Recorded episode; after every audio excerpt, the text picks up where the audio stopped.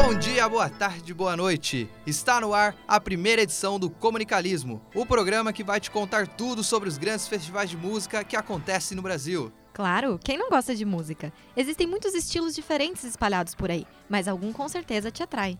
O Brasil se tornou nos últimos anos um dos países com mais festivais internacionais acontecendo durante todo o ano. E falando no assunto, não tem como não mencionar o Rock in Rio.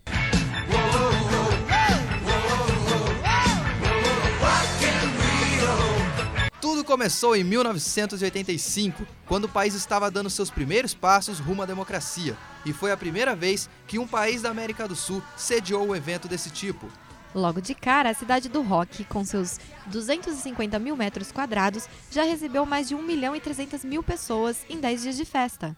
No line-up, grandes atrações como ACDC, Queen, Rod Stewart, Ozzy Osbourne e Iron Maiden fizeram história no palco. Também se apresentaram alguns dos maiores sucessos nacionais, entre eles Gilberto Gil, Elba Ramalho, Rita Lee e para dar o toque do rock brasileiro, Paralamas do Sucesso, Blitz, Kid Abelha e Barão Vermelho. O momento mais marcante foi o memorável coro espontâneo de Love of My Life no show do Queen. Fred Mercury citou essa como uma das experiências mais belas da história da banda.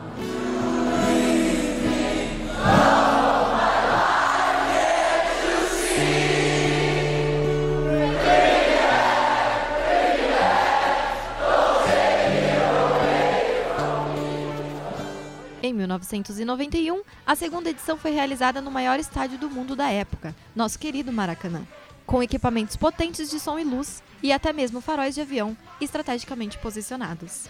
Foi a primeira visita do Guns N' Roses ao Brasil, que contou também com as apresentações impecáveis de Prince e George Michael. Djavan e Gilberto Gil participaram com Santana, e ainda teve Faith No More, Megadeth, Titãs, Engenheiros do Havaí, entre outros. Em 2001, uma nova cidade do rock foi erguida em Jacarepaguá, e a partir daí, a música passou a dividir espaço com discussões sobre questões socioambientais, com foco na educação e na cidadania. Esse projeto passaria a fazer parte do conceito do festival. Convidando todos a refletirem sobre o que poderiam fazer para transformar o planeta em um lugar melhor, o Rock in Rio silenciou mais de 3.500 emissoras de rádio e TV por 3 minutos, um marco de comunicação jamais realizado antes. 160 artistas fizeram parte dessa edição, entre eles o retorno de Guns N' Roses e Iron Maiden e a primeira vez de Foo Fighters, R.E.M., Neil Young e Oasis, com um dia dedicado ao pop, contando com Britney Spears e NSYNC. Entre os brasileiros se apresentaram grandes nomes como Cássia Eller, Capital Inicial e Kid Abelha. Red Hot Chili Peppers foi o headliner, encerrando a terceira edição com um recorde de público de 250 mil pessoas.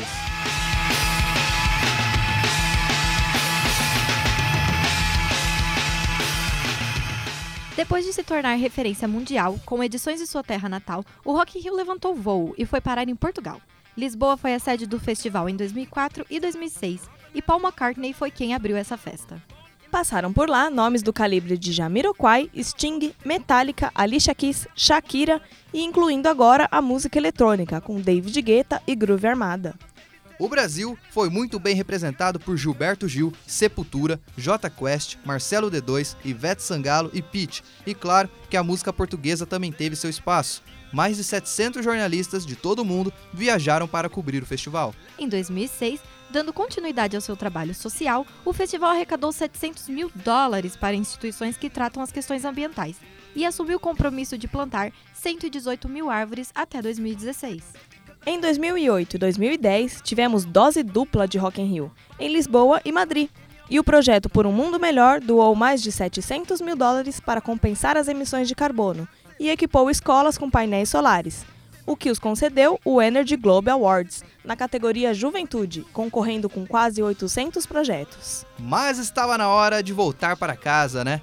O público brasileiro esperou por uma década, mas em 2011 o Rock in Rio desembarcou de volta no Brasil. A expectativa foi tanta que os 700 mil ingressos disponíveis se esgotaram em quatro dias. Stevie Wonder emocionou a todos ao cantar Garota de Ipanema com sua filha, Aisha Morris. A quarta edição ficou mais uma vez na memória dos fãs, que agora dividem seus calendários em ano com Rock in Rio e ano sem Rock in Rio. Em 2015, tivemos uma edição especial em Las Vegas, a cidade que respira entretenimento. 30 anos de história e a vontade de mostrar tudo o que aprendemos nessa estrada já chega ao seu quarto país, com direito à tirolesa e nomes como Taylor Swift, Bruno Mars, Link Park e John Legend.